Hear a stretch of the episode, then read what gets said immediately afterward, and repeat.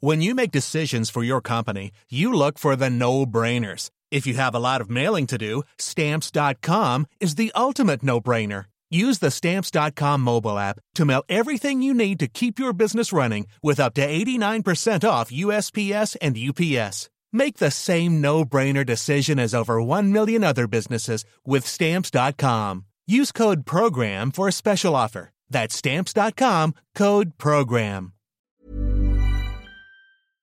Fenêtre sur le monde vous invite cette semaine en Iran avec mes deux invités, maître Ardavan Amir Aslani et Gil Miraeli. Ardavan Amir Aslani, bonjour. Vous êtes euh, avocat, vous êtes né à Téhéran, vous habitez désormais en France, vous avez partie de vos activités. Gil Miraeli, vous êtes directeur du journal Causeur.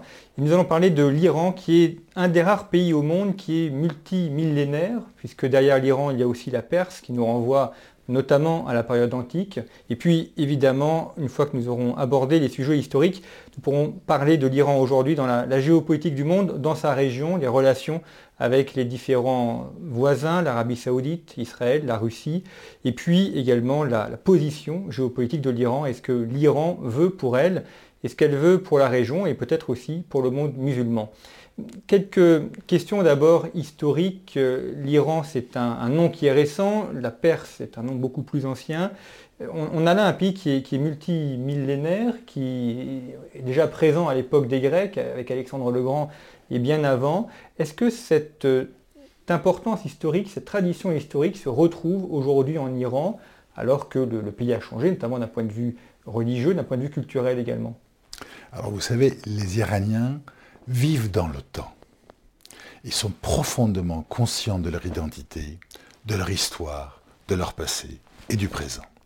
Vous avez dit que l'Iran est un, est un mot assez récent. En fait, historiquement, les Iraniens se qualifient toujours en tant qu'Iraniens. Donc ce qui est récent, en fait, c'est la notion de Perse, qui est l'expression utilisée par l'Occident pour qualifier l'Iran. Mais les Iraniens sont toujours qualifiés comme Iraniens. D'ailleurs, Iran vient de l'expression Ariana, lumière des Ariens.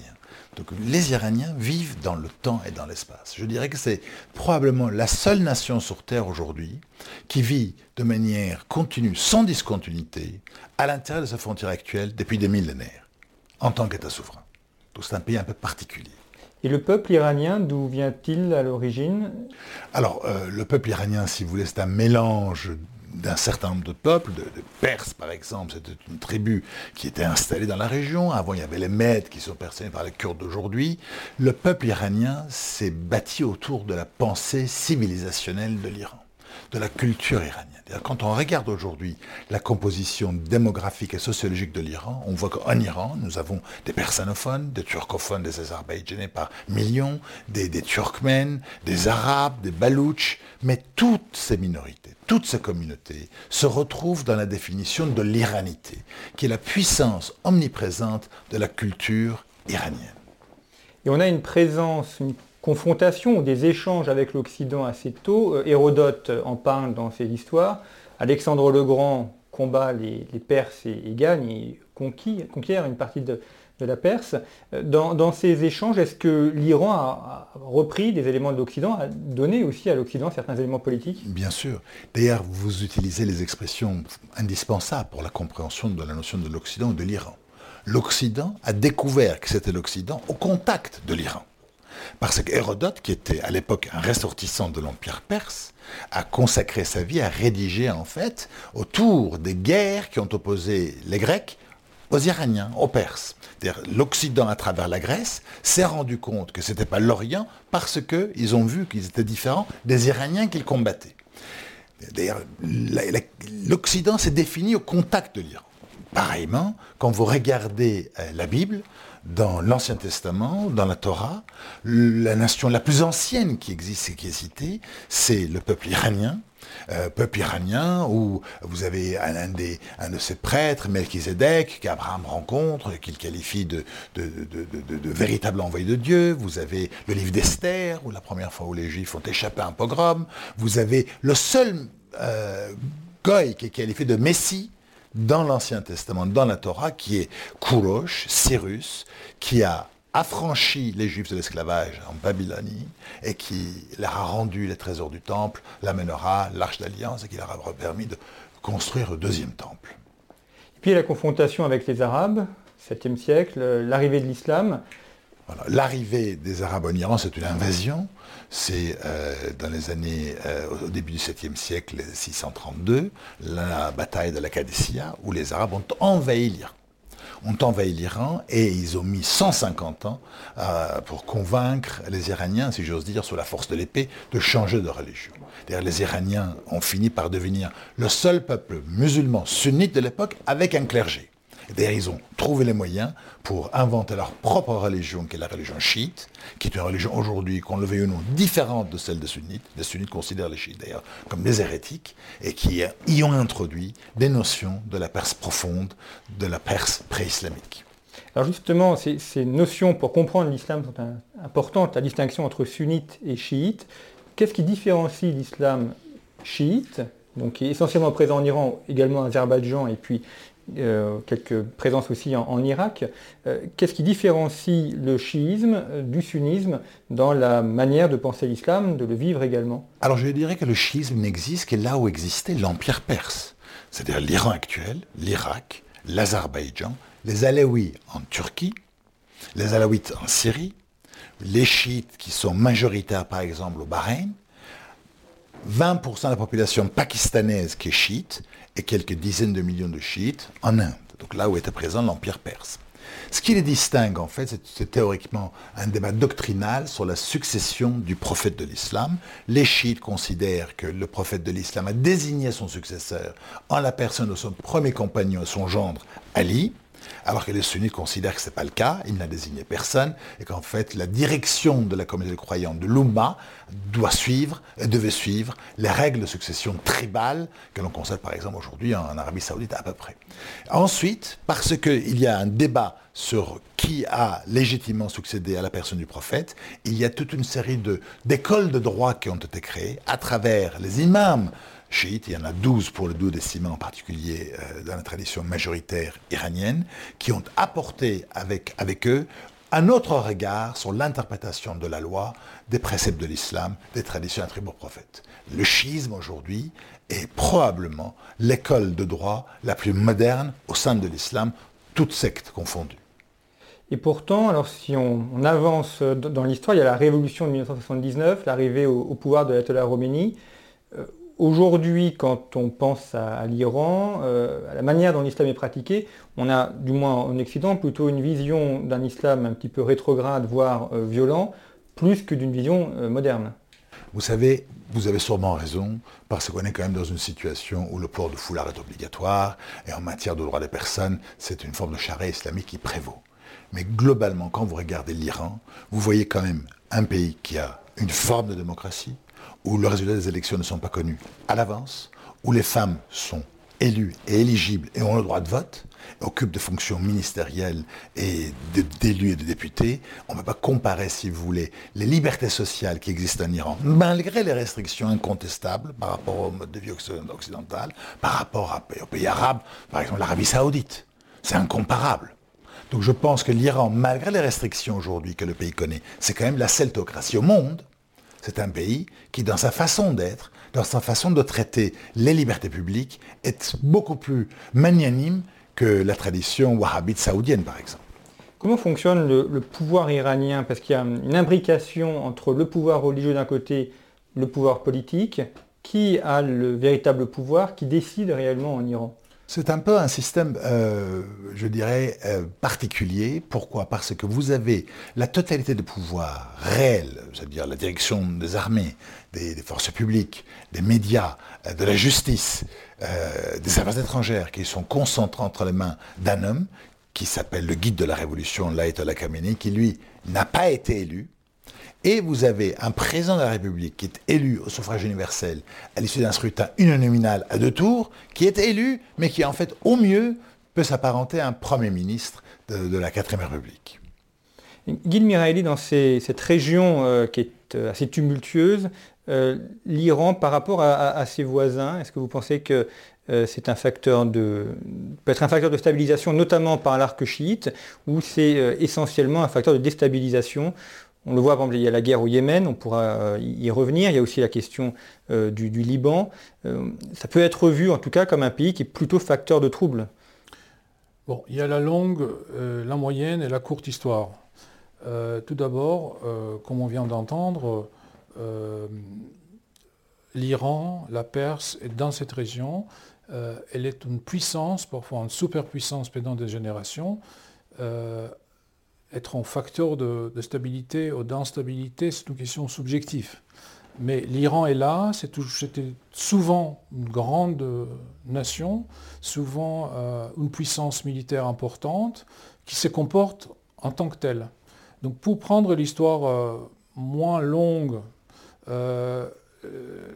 cet État, cet empire, euh, prend, prend, une sorte de récré de l'histoire dans les années 1820, notamment vers le nord. Euh, L'Empire russe euh, s'impose dans le, Caucase.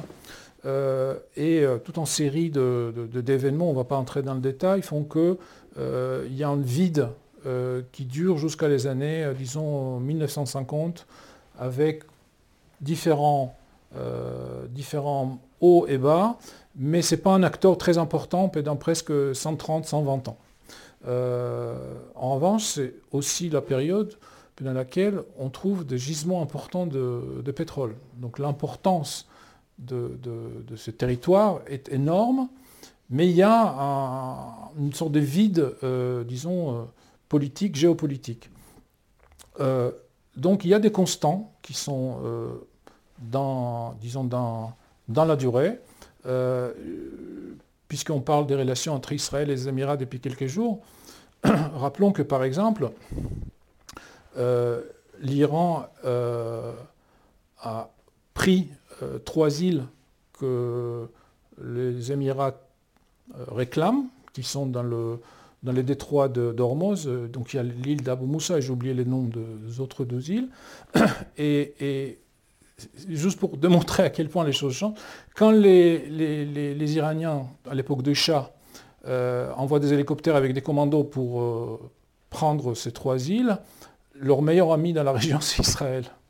Et euh, l'Émirat venait, c'était quelques semaines avant leur indépendance, après une sorte d'occupation, appelons-le comme on veut, britannique. Aujourd'hui, quand Israël renoue avec les Émiratis. Les Émiratis toujours, sont toujours les adversaires de l'Iran, mais cette fois-ci, ils trouvent Israël euh, face à eux. Donc je pense que ça, euh, ces manèges de, ces derniers 50 ans euh, expliquent un petit peu comment, c'est un, sorte de jeu de 19e siècle de puissance, de plus en plus, entre guillemets, normalisé. ceci étant dit, ce qui est important, c'est que depuis la révolution iranienne, depuis 1979, au-delà de, jeux géopolitiques, de pouvoir euh, qui n'est ni légitime ni illégitime, c'est juste comme ça, c'est une puissance, elle a sa place dans sa région, elle a ses intérêts, ses ambitions, sa manière de se voir et de, se vivre en tant que grand pays. Il y a une dimension idéologique très forte depuis 1979, et là aussi les relations avec Israël euh, et aussi avec euh, l'Arabie saoudite sont, sont un bon exemple. par rapport à Israël, non seulement il n'y a, pas de contagieux euh, matériels, il n'y avait jamais des guerres, euh, pas de territoires occupés.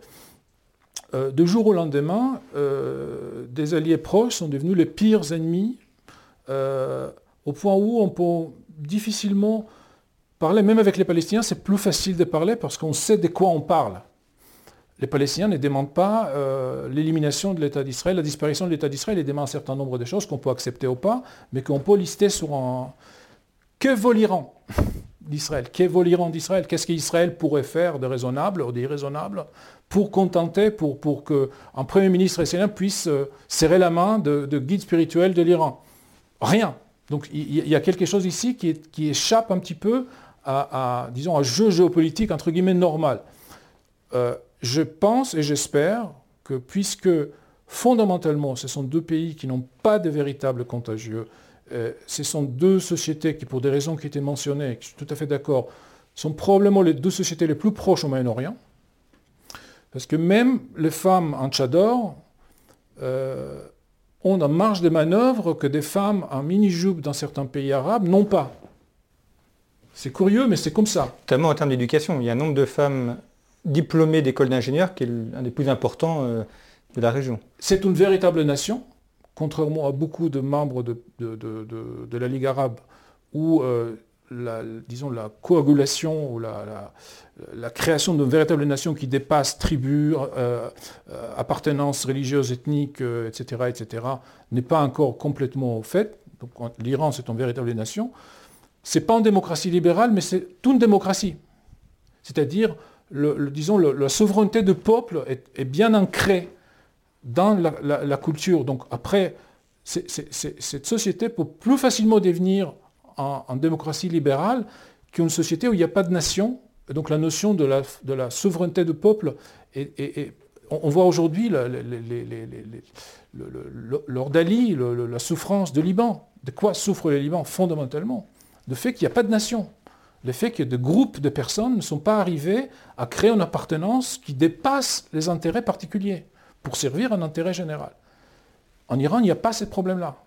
Donc moi, je, crois et j'espère que la parenthèse euh, idéologique euh, ouverte en 79 va un jour être, se refermer et qu'il y a un problème entre un régime euh, avec une logique et un pays ou, d'autres pays, mais surtout avec, Israël, je pense que c'est aujourd'hui le, problème le plus difficile à résoudre, mais qui sera de jour au lendemain le plus facile à résoudre. Quelles sont les, causes ou les raisons qui ont amené la, révolution de 1979, le renversement du Shah Ça s'est fait de manière très rapide, comme souvent les révolutions, et on a l'impression d'être passé, d'ailleurs c'est pas qu'une impression, un pays très pro-occidental, très américanisé ou très aligné sur les États-Unis, et du jour au lendemain, un pays qui brûle le drapeau américain, qui prend en otage euh, des Américains à l'ambassade des États-Unis et qui devient euh, l'un des adversaires les plus farouches des États-Unis. On, peut difficilement appréhender la révolution de 79 sans faire référence, ça a été rappelé, à ce qui s'est passé en Iran en 1953. L'Iran a vu arriver au pouvoir un gouvernement laïque, démocratiquement élu, le gouvernement du Dr Mossadegh. Ce gouvernement a été renversé à l'issue d'un coup d'État organisé et financé par les Américains et les Anglais, à travers des agents américains placés au sein de l'ambassade des États-Unis à Téhéran. C'est ce qui explique historiquement le pourquoi de l'occupation de l'ambassade américaine. La raison de la révolution, ou les raisons de la révolution, à mon sens, sont assez simples.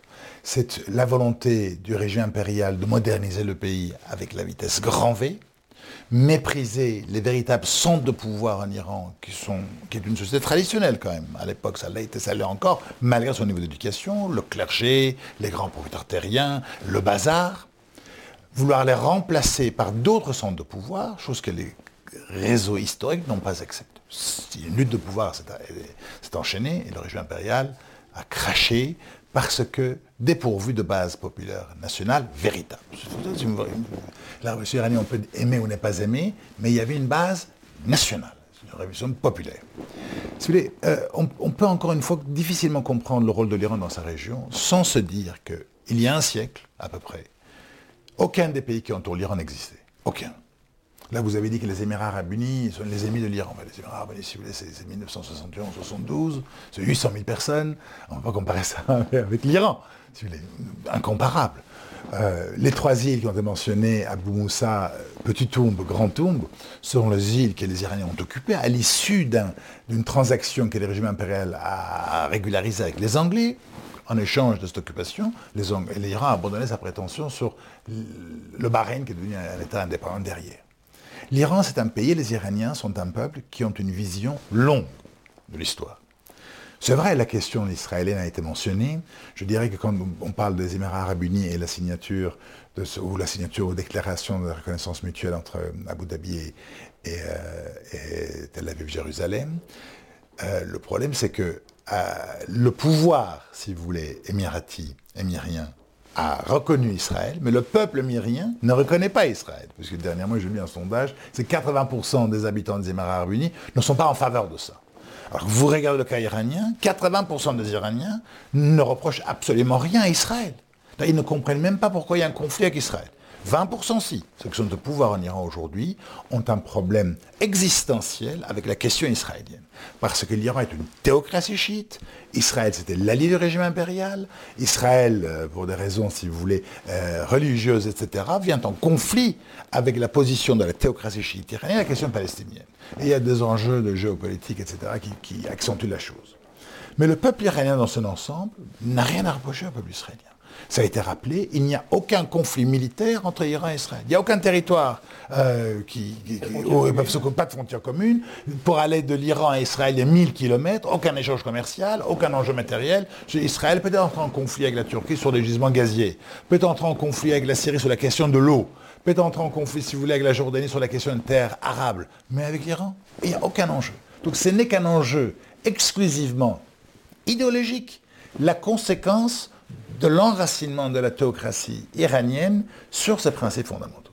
Si ce bouleversement doit avoir lieu, la question ne se poserait même pas. Rappelez-vous que pendant la guerre abominable entre l'Iran et l'Irak, le pays qui fournissait à différents moments stratégiques de la guerre entre l'Iran et l'Irak, des pièces attachées pour la vaisseau iranienne exclusivement d'origine américaine, c'est l'Israël.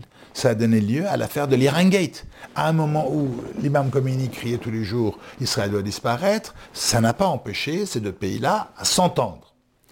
L'enjeu aujourd'hui, c'est pas Émirats arabes unis, ça n'en besoin absolument rien, si vous voulez, sur l'échiquier du Moyen-Orient. D'ailleurs, à mon sens, les Israéliens ont commis une erreur, parce qu'ils ont fragilisé la position de l'Égypte, en, enlevant à l'Égypte son, rôle prépondérant en tant qu'ambassadeur du monde arabe, euh, un, peu exclusif avec, avec Israël. L'Iran aujourd'hui aspire à retrouver sa juste place dans le concert des nations. Chose que les Israéliens ne veulent pas non plus, pour d'autres considérations. Euh, les Israéliens connaissent l'importance de l'Iran, savent que l'Iran est une donne fondamentale dans la région, c'est son, son terreau naturel. Le problème, c'est qu'aujourd'hui, il y a une lutte pour le pouvoir. Israël, aujourd'hui, a, peur de l'émergence de l'Iran de demain. Même si c'est un pays qui est laïque, qui est démocratique à l'occidental, etc. Parce qu'Israël perdrait son rôle unique de pion occidental dans la région, allié occidental dans la région, de start-up nation, etc. L'Iran, c'est un pays qui, qui fait l'objet de, sanctions internationales depuis 40 ans. Malgré ça, c'est le dixième pays au monde en termes d'articles scientifiques publiés. C'est un pays qui a donné lieu ces dernières années aux deux prix Fields, dont la première femme prix Fields. Donc c'est un pays, si vous voulez, d'un point de vue niveau d'éducation, n'a rien envoyé Israël, voire même au-delà. C'est un pays plus important démographiquement. Donc en fait, il y a cette lutte non déclarée pour la région qui risque en fait de modifier la position unique d'Israël dans le cœur de l'Occident avec un retour de l'Iran, si j'ose dire, ami de l'Occident. Et deuxièmement, si vous voulez, l'autre problème de fond avec Israël, c'est qu'aujourd'hui, euh, Israël est militairement menacé par l'Iran. Cette histoire de dôme d'acier, des généraux israéliens en ont parlé dernièrement. Iron Dome, qui est censé arrêter les missiles. Comment voulez-vous que ce, système puisse arrêter 150 missiles que l'Hezbollah peut lancer au départ du sud Liban, ou 40 000 missiles que euh, le Hamas peut lancer au départ de Gaza. C'est-à-dire qu'aujourd'hui, Israël est menacé dans sa stabilité, dans sa protection vis-à-vis de sa population civile, à cause de l'Iran et de ses alliés, sans parler même de la présence iranienne en Syrie. Là aussi, c'est un problème, si vous voulez, parce que, quel on aime ou quel on n'aime pas Israël, parce que la réalité doit primer aujourd'hui, ce qui, ce qui aurait dû primer dans l'esprit des, Émiriens, c'est qu'on ne demande pas aux uns aux autres d'aimer Israël. Israël est une réalité, est une réalité qui existe depuis sept décennies, qui ne, va pas aller euh, ailleurs que là où ce pays est concentré. Donc cette réalité-là doit être actée. Tant que cette réalité-là n'est pas actée, il n'y a aucun moyen, si vous voulez, de s'entendre sur quoi que ce soit, et il n'y a aucun moyen non plus pour l'Iran de pouvoir réintégrer le concert des nations et la communauté des États. Alors on va aborder la question de l'énergie et du nucléaire, et puis après on, verra les, jeux des alliances dans, la région. La question énergétique, euh, on l'a dit, il y a eu cette découverte euh, de, puits de pétrole et surtout son utilisation. Avec l'Irak, c'est parmi les, premières régions où on a commencé à exploiter le pétrole, présence de Total notamment euh, dès 1924, et puis euh, les Anglais aussi. Euh, aujourd'hui, l'Iran a un rôle essentiel, notamment alors, dans les gisements pétroliers et gaziers, mais aussi dans la région de transit, puisque de par sa situation, de nombreux oléoducs et gazoducs passent par l'Iran. Oui, effectivement, mais l'Iran joue un rôle important depuis les années 1910, je dirais. Le premier pays de pétrole qui n'est pas loin, c'est autour de Bakou. Azerbaïdjan n'existait pas à l'époque exactement, mais c'était aussi jusqu'en 1828, si je ne me trompe pas, ça faisait partie de l'empire euh, perse. Et euh, en Azerbaïdjan, donc autour de Bakou, il y a de l'asphalte, il y a de, pétrole euh, qui s'exfiltre par des fissures tout à fait naturelles. Et depuis des millénaires, des caravanes ramassent cette matière noire qui faisait même partie de la fabrication de, faux grecs, de, de, cet armement de, bataille navale de, pré-moderne. Donc euh, toute, cette, toute, cette, région est très, euh, très associée euh, à cela. C'est une région de feu, de culte de feu. En Azerbaïdjan, c'est toujours un peu les, flammes qui, symbolisent l'État. plus, plus récemment, c'est la, source principale, même si c'est ce qui est parfaitement vrai, la société iranienne euh, a des, capacités euh, scientifiques, intellectuelles, euh, des ressources extraordinaires, reste pas moins que pour le moment, la ressource principale, c'est le, ce sont les hydrocarbures, le gaz et le, les gaz et le, le pétrole. C'est aussi le levier principal euh, de cette alliance qui n'est pas encore faite avec la Chine, qui est négociée et qui soulève euh, pas mal de des questions, disons. Euh, il y a un véritable débat en, Iran sur cette orientation, ce qui est assez, assez encourageant parce que les gens qui sont contre, les gens qui sont pour disent on n'a pas le choix, les gens qui sont contre disent oui on a le choix, et on sait quel est le choix. Donc ça veut dire que au plus haut niveau de l'État, l'orientation occidentale, orientation, ça ne veut pas dire civilisationnel. Ça veut dire pas, ils vont pas s'émettre avec des tatouages sur le dos et des, t-shirts troués. C'est l'alliance. C'est-à-dire que se retrouver avec les États-Unis, avec l'Occident, pas par amour, mais par intérêt et par une certaine affinité aussi, n'est pas encore euh, complètement hors des questions euh, pour, certains, euh, pour, certains, pour certains en Iran. Et il ne faut pas oublier non plus que l'Iran et les Qatars partagent des gisements et que les Qatars jouent, si d'un côté euh, il y a ce qu'on appelle, euh, tort à raison, l'arc chiite, qui part de l'Iran jusqu'au port de la Méditerranée en Syrie et en, Liban, il y a aussi ces mini-arcs qui passent par les Qatars et qui jouent un rôle complètement différent, y compris à Gaza. Donc on a, on a ces deux, deux, canons et, euh, Israël travaille avec l'un, avec l'autre, l'Iran aussi. Et, je pense vraiment que euh, je ne sais pas comment ça va se passer, c'est-à-dire ce qui, se dessine, mais ce qui arrive n'est pas toujours ce, que, qui se dessine comme ça, c'est que euh, l'État tombe petit à petit sous le contrôle des gardiens de la Révolution. Euh, les, anciens, les anciens, disons, euh, centres de pouvoir euh, sont vidés et sont prises par les gardiens de la Révolution. Ça ne veut pas dire que les gardiens de la Révolution, c'est un, un, groupe monolithique, il y a, il y a, des, il y a, des, il y a des, différents, différents disons, courants de pensée et d'intérêts et des égaux et la concurrence entre clans et entre groupes. Mais globalement, euh, c'est un, un, groupe qui a une nomenclature importante, qui a une base populaire, euh, qui, a qui, a des milices.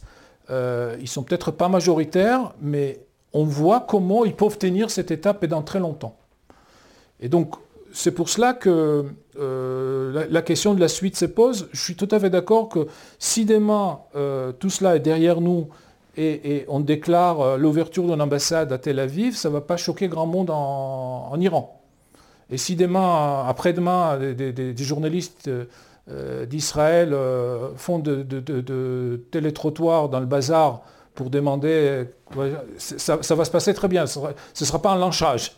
Voilà. Mais on a quand même, c'est peut-être 20% qui sont très puissants et qui ont des intérêts très très ancrés et qui, qui aujourd'hui tient le, volant en Iran. Et c'est ça, en fait, ça en fait qui trouble un peu le jeu. Alors le nucléaire, c'est un, un, casus belli entre l'Iran et les États-Unis, et puis également le monde occidental. Il y a la face euh, nucléaire civile, la face nucléaire militaire. Pour l'Iran, cette, question du nucléaire, elle, est cruciale pour le gouvernement actuel. Est-ce que c'est vraiment un enjeu crucial? Est-ce que c'est quelque chose qui est manié, mais qui est en réalité secondaire par rapport à leurs objectifs géopolitiques? Comment ils, placent ça dans leur réflexion stratégique et dans leur idée de projection de l'Iran dans la région? La question euh, du nucléaire en Iran est une question euh, qui a toujours été victime d'un double regard. C'est que le Pakistan est un pays euh, nucléaire déclaré militairement. C'est un failed state, un État qui ne mérite pas ce titre. L'Inde est un État nucléaire dirigé aujourd'hui par des ultranationalistes anti-musulmans et l'Inde et le Pakistan ont failli faire la guerre au moins euh, quatre fois et dernièrement arriver peut-être à, la menace nucléaire sur le conflit sur le Cachemire et le Punjab. En dehors de l'Iran, vous avez d'autres pays qui sont arrivés au seuil du nucléaire, le, Brésil, l'Argentine, l'Afrique du Sud, etc. Quel est le problème du nucléaire iranien? Le problème du nucléaire iranien, ce n'est pas les États-Unis, parce que les États-Unis ont vendu à l'Iran une centrale nucléaire, celle de Téhéran, les Français ont vendu euh, leur technologie nucléaire aux Iraniens. Le problème n'est pas les centrales nucléaires. Abu Dhabi a signé pour plusieurs centrales avec EPCO en Corée Le problème du nucléaire iranien, c'est la question israélienne. tant que vous avez... En Iran, on peut comprendre. Des dirigeants iraniens qui disent que tel État doit disparaître et qu'en plus, de manière occulte, on constate que ce pays-là est parti à la quête du nucléaire pendant dix ans, on peut s'inquiéter de la chose. Si c'était le régime impérial au pouvoir et que l'Iran avait des centrales nucléaires, voire même la bombe nucléaire, personne n'aurait rien à dire. Puisque le problème n'est pas l'arme en tant que telle, mais c'est la personne qui le détient. Et c'est l'usage qu'ils veulent en faire, qu'ils pourraient en faire. L'usage que l'autre peut penser que l'Iran va en faire. Alors que les Iraniens, si vous voulez, malgré le côté théocratique du pays, malgré leur côté messianique, qui existe également, qui explique d'ailleurs leur position doctrinale par rapport à Israël, le problème, c'est que c'est quand même des gens rationnels. C'est-à-dire qu'ils savent que le problème avec le nucléaire, ce n'est pas la première bombe, c'est le deuxième bombe en retour. Donc ils savent que la moindre attaque sur Israël, il n'y a déjà aucune raison de frapper Israël dans l'absolu, il n'y a aucun enjeu, on l'a vu, à supposer que quelqu'un devait le faire, c'est les bombes en retour qui, anéantiraient le pays. Donc les Iraniens n'ont pas envie de voir leur famille, leurs actifs, leurs proches disparaître. Le problème, c'est que l'Iran nucléaire, dans le contexte aujourd'hui, va entraîner un changement de pouvoir radical dans la région et va contraindre les autres États à se positionner par rapport à l'arme nucléaire iranienne. Aujourd'hui, il n'y a qu'Israël qui a l'arme nucléaire. Et Israël n'a pas signé le traité de non-prolifération. Euh, Israël poursuit sa quête du nucléaire avec plus de 300 ogives nucléaires qui a été déclaré euh, indirectement par Ehud Barak lors d'une interview, sans citer le nom des ogives nucléaires, est un pays nucléaire et qui, qui considère que légitimement ce pays-là peut l'avoir parce que c'est une démocratie, parce que, parce que. Sauf que, de la sorte, Israël domine toute la région. Un pays comme l'Iran, qui, encore une fois, est le seul pays qui a toujours été là, aucun autre n'a été là, par Israël peut-être il y a 2000 ans, a légitimement le droit d'avoir la bombe. Le problème, c'est que dans le contexte actuel, la communauté internationale ne permettra pas à l'Iran de l'avoir. Donc c'est un investissement à fond perdu, non justifié. Mais de là, moi-même, je vous le dis, je suis euh, iranien euh, et je, considère en fait euh, que c'est parfaitement légitime que l'Iran ait la bombe nucléaire. Pourquoi l'Iran ne l'aurait pas? Pourquoi que la France l'aurait, pas l'Iran? Pourquoi l'Angleterre l'aurait, pas l'Iran? Donc je pense que l'Iran doit l'avoir. Par contre, dans un contexte et un cadre autre que le cadre que l'on connaît aujourd'hui. Et l'Amérique aujourd'hui, quand l'Amérique regarde l'Iran, regarde l'Iran à travers le prisme israélien. Je dirais même pas le prisme israélien, je dirais le prisme du Likoud en Israël. Regardez, quand, euh, sous l'égide des États-Unis, les Émirats arabes unis, euh, épiphénomène, quand même, les reconnaissent Israël l'inverse, le Conseil de défense nationale américain, le genre de Trump, son conseiller spécial également, partent dans un avion affrété El Al au départ de Jérusalem. Tel Aviv, pour euh, l'aéroport est unique, Jérusalem, Tel Aviv, Ben Gurion, pour aller à Abu Dhabi. Aujourd'hui, l'administration américaine a coupé avec 70 ans de politique euh, directe des affaires étrangères américaines qui considérait que Jérusalem ne sera pas reconnu comme capitale d'Israël tant que la question palestinienne n'est pas réglée. Euh, ils ont déplacé l'ambassade euh, de Tel Aviv à Jérusalem avec Friedman qui est un idéologue d'extrême droite américain pro-Netanyahou. Ils ont accepté les Américains l'annexion du Golan. Aujourd'hui, avec le plan soi-disant pour la paix de Jared Kushner, ils acceptent de facto l'annexion de toute la partie utile de la Cisjordanie. Une, telle attitude sur la question palestinienne ne jamais rencontrée aux États-Unis depuis la création de l'État d'Israël. Donc cette situation-là aujourd'hui démontre une réalité que les Iraniens doivent reconnaître qu'aujourd'hui le chemin vers Washington, le chemin vers Paris, le chemin vers Londres passe par Jérusalem.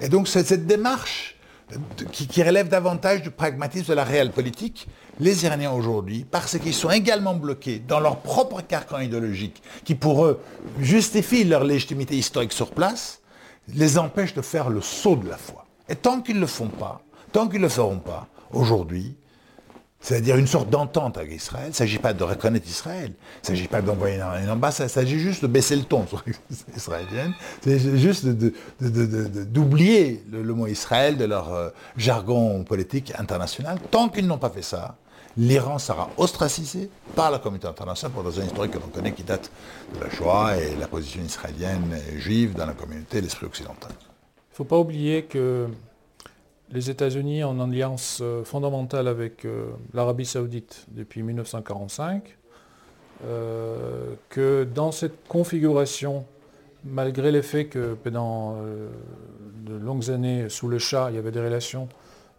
très proches entre les États-Unis et, l'Iran, la position américaine est très claire et ce qui se passait en 1979 n'est pas oublié aux États-Unis. Et j'ai l'impression parfois que à la fois des pays comme l'Arabie saoudite et certains cercles euh, stratégiques aux États-Unis utilisent Israël comme paravent. Ils ont leurs propres intérêts, leurs propres euh, contagieux avec, euh, avec l'Iran et leurs propres stratégies. Et ils essayent de laisser Israël aux premières lignes. Mais le problème, je, dirais que la politique américaine, et je ne parle pas uniquement de, l'administration Trump, euh, même sous Obama, même pendant la négociation entre les Américains et les, groupes les 5 plus 1 et l'Iran, il y avait euh, aux États-Unis une opposition euh, américano-américaine. il y a des gens qui, sont, qui se méfient foncièrement de l'Iran comme ils se méfiaient avant des Russes, des Soviétiques, des communistes, etc., sans même mentionner la question d'Israël qui se rajoute. donc, je suis tout à fait d'accord qu'Israël a un point, que le point est important, mais je n'irai pas jusqu'à dire que c'est, comme disaient les, Américains, c'est la queue qui, euh, fait bouger le chien. Euh, c'est parfois les chiens qui, qui, a, qui est très content qu'on sache que c'est pas lui, c'est son queue, c'est sa queue. Alors dans les minutes qui nous restent, je voudrais aborder la, question de l'islamisme et de la place que peut avoir l'Iran dans la, rénovation du, monde musulman. Aujourd'hui, l'islam dans le monde est essentiellement tenu par les Saoudiens à travers le wahhabisme. Est-ce que euh, l'Iran, par le chiisme et par euh, ses penseurs également de, l'islam, peut jouer un rôle dans la rénovation de la pensée musulmane et donc être aussi une solution aux problèmes que l'on a en Europe, au Moyen-Orient, avec l'islamisme et avec euh, les événements qu'on a à l'État islamique et autres Moi, je le pense profondément. D'ailleurs, l'opposition entre l'Iran et l'Arabie saoudite, c'est justement sur la domination, entre guillemets, du monde musulman, qui va demain être euh, la personne qui va déterminer le, chemin à parcourir. L'Arabie saoudite, ça compte pour les Américains, mais moins par rapport à la Deuxième Guerre mondiale, l'accord de Quincy, Roosevelt et Ibn Saoud. Pourquoi? Parce que l'Amérique aujourd'hui est devenu le principal pays producteur de pétrole au monde, devant les Saoudiens. Donc il n'y a plus de dépendance énergétique par rapport à l'Arabie saoudite. Il faut savoir qu'aujourd'hui, malgré les restrictions que je reconnais bien volontiers, qui existent en Iran, qui existent dans la religion chiite, etc., il n'y a pas comme une mesure entre l'ouverture d'esprit de la religion chiite, dans laquelle vous avez des éléments de la pensée zoroastrienne que le clergé iranien, après la défaite de Qadissia en 632-37, y a introduit, vous avez quand même une religion moderne. une religion, si vous voulez, on a parlé du rôle de la femme en Iran, on a parlé des libertés, on a parlé de l'économie. La tragédie de l'islam sunnite, surtout l'islam dans sa version wahhabite saoudienne, c'est que cet islam-là, c'est l'islam qui a connu sa renaissance avant son Moyen Âge. Aujourd'hui, l'islam sunnite vit son Moyen Âge. Il suffit de regarder ce qu'ont fait les, partisans de Daesh, de l'État islamique, de je ne sais qui, Al-Qaïda, en Syrie, en vendant les femmes sur la place publique, en décapitant les gens.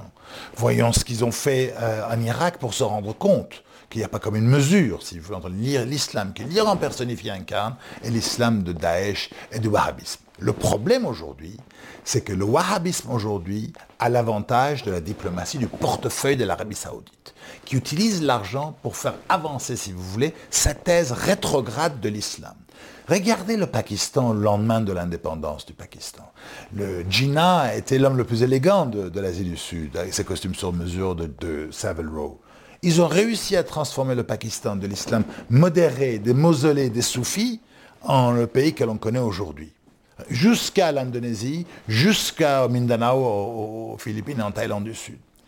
il faut enlever, si vous voulez, à l'islam wahhabite justement ce monopole que l'islam wahhabite exerce sur les deux lieux saints de l'islam, qui appartiennent à toute la communauté musulmane internationale, pas qu'aux Saoudiens, et en tout cas surtout pas aux wahhabites, qui sont minoritaires chez les Saoudiens eux-mêmes, puisque vous avez des chiites en Arabie saoudite, vous avez des non-wahhabites en Arabie saoudite.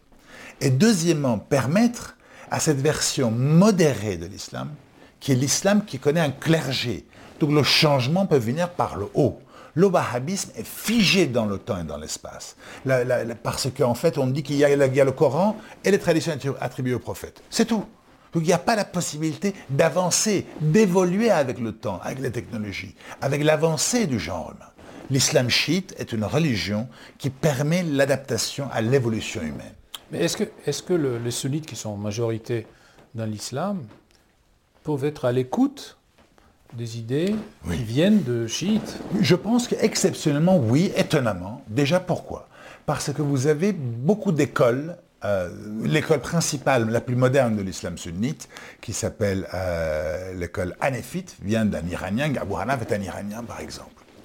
Pourquoi? Parce qu'aujourd'hui, dans l'esprit des musulmans, dans l'esprit de la rue musulmane, de la rue arabe, qui souffrent, si vous voulez, de la frustration, de, de, l'incompétence de, leurs dirigeants, vous avez l'image de l'Iran qui, étonnamment, est excellente.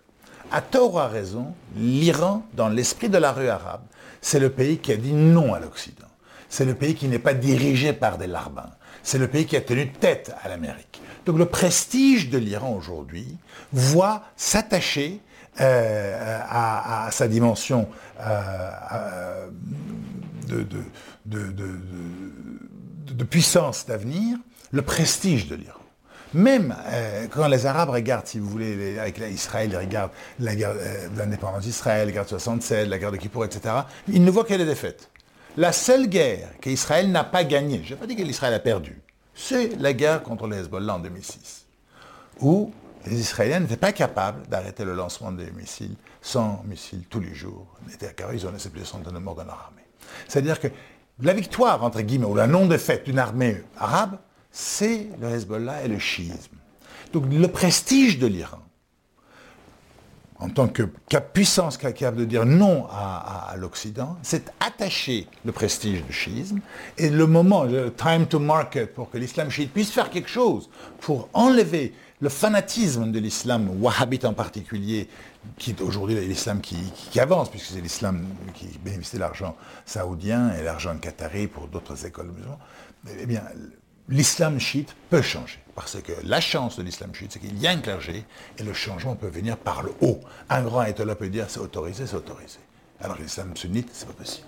Euh, quel est le rapport euh, des, chiites euh, à l'égard du Coran dans l'interprétation du texte? Est-ce que c'est un texte qui est figé et donc on prend tel quel ou est-ce qu'il peut y avoir des interprétations, C'est le même texte qu'elle est, sunnite, c'est le même texte qu'elle est sunnite, sauf que comme je vous l'ai expliqué, la chance du schisme, c'est qu'il y a un clergé, donc le clergé peut être source créatrice du droit, et qu'en plus vous avez les douze imams de, l'islam chiite d'Odessémen qui, qui sont là et qui ont eux aussi fait des contributions à l'évolution du droit musulman. Donc vous avez effectivement le Coran, mais vous avez également le livre sacré d'Ali, premier gendre du prophète. Vous avez également les livres sacrés, les enseignements des autres imams chiites, dont en particulier le sixième qui a réformé toute la jurisprudence. Donc les textes auxquels les chiites peuvent se référer sont autrement plus nombreux plus important que les textes auxquels les, sunnites peuvent se référer, qui globalement se, limitent au Coran, à la tradition des prophètes. Pourquoi? Ça n'a pas toujours été comme ça. Parce que vous avez la notion de ijtihad, c'est-à-dire en arabe, c'est la notion de la réforme, de l'évolution, de la réflexion, qui s'est arrêtée dans le monde arabe depuis des siècles. Alors que dans la réflexion des grands ayatollahs iraniens, ça a continué. Alors on va terminer par une note culturelle, parce qu'à Conflit, on s'intéresse aussi au rapport entre art et, géopolitique. On a vu récemment des, films iraniens qui ont eu un grand succès en France. Je pense notamment à Une séparation. Euh, donc ça a donné une vision euh, peut-être plus réelle aussi de la société iranienne telle qu'elle est aujourd'hui. Pour un, Français qui voudrait connaître la culture iranienne aujourd'hui, qu'est-ce que vous pourriez conseiller comme euh, film, comme auteur? Traduit en français si c'est le cas, ou, comme musicien qui est un petit peu euh, euh, symbolique, euh, révélateur de, l'état de la, culture populaire iranienne aujourd'hui je, dirais que le film que vous avez cité est parfait. Pourquoi? Parce qu'à travers ces films, les spectateurs voient que l'Iran, c'est un pays qui a des institutions. les femmes ont des droits on peut divorcer. Et il y a une procédure, il y a, un système, il y a des décisions de justice qui sont rendues. Et puis on voit les, gens dans leur difficulté quotidien. On arrive à s'identifier, si vous voulez, avec le peuple iranien dans sa détresse au quotidien, dans ses joies, dans ses souffrances. C'est un excellent moyen d'y aller. L'art iranien. Pourquoi? Parce qu'à travers le cinéma et à travers l'art, les Iraniens, qui sont force de création, essayent de contourner la censure que l'État leur impose. Donc ils sont obligés de faire preuve d'esprit de création pour pouvoir contourner à travers les interdits du pouvoir. Parce que le pouvoir iranien, c'est aussi beaucoup d'interdits. Eh bien, le film, vous avez été excellent. Les livres, il y en a énormément sur lesquels on peut s'interroger. Mais je pense qu'il faut toujours se dire euh, que l'Iran, c'est un pays qui, est devenu un empire, non pas à cause de sa puissance militaire. Les Ottomans étaient un empire militaire. L'empire mongol des Indes, c'est un empire militaire. L'Iran, c'est un empire culturel. C'était la poésie de Saadi, de Rumi, de Omar Khayyam, de Hafez qui a fait que l'Iran est devenu un empire, parce que c'est la beauté civilisationnelle et culturelle de ce pays qui en assure le rayonnement, non pas la force de ses armées. Bien, merci à vous deux d'avoir évoqué l'Iran et, sa place dans, le monde et dans la région. Pour nous soutenir, vous pouvez vous, abonner à la revue Conflit depuis notre site internet. Je vous rappelle également que Conflit se retrouve en kiosque et puis vous pouvez aussi retrouver Causeur euh, en kiosque et vous avez dans le bas de l'émission l'ensemble des ouvrages publiés par nos invités, notamment Maître Ardavan Namir Aslani qui a publié plusieurs ouvrages consacrés à la géopolitique et à cette région du Moyen-Orient et donc vous avez toutes les références en bas de la vidéo ainsi que sur le site internet de Conflit. Merci pour votre fidélité et à bientôt.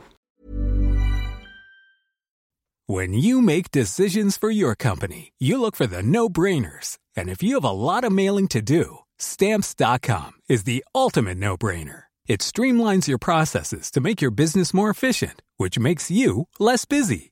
Mail checks, invoices, legal documents, and everything you need to keep your business running with stamps.com. Seamlessly connect with every major marketplace and shopping cart Schedule package pickups and see your cheapest and fastest shipping options from different carriers with rates up to 89% off USPS and UPS rates. And with the stamps.com mobile app, you can take care of mailing and shipping wherever you are. Make the same no-brainer decision as over 1 million other businesses with stamps.com. Sign up with code program for a 4-week trial plus free postage and a free digital scale. No long-term commitments or contracts. That's stamps.com. Code program.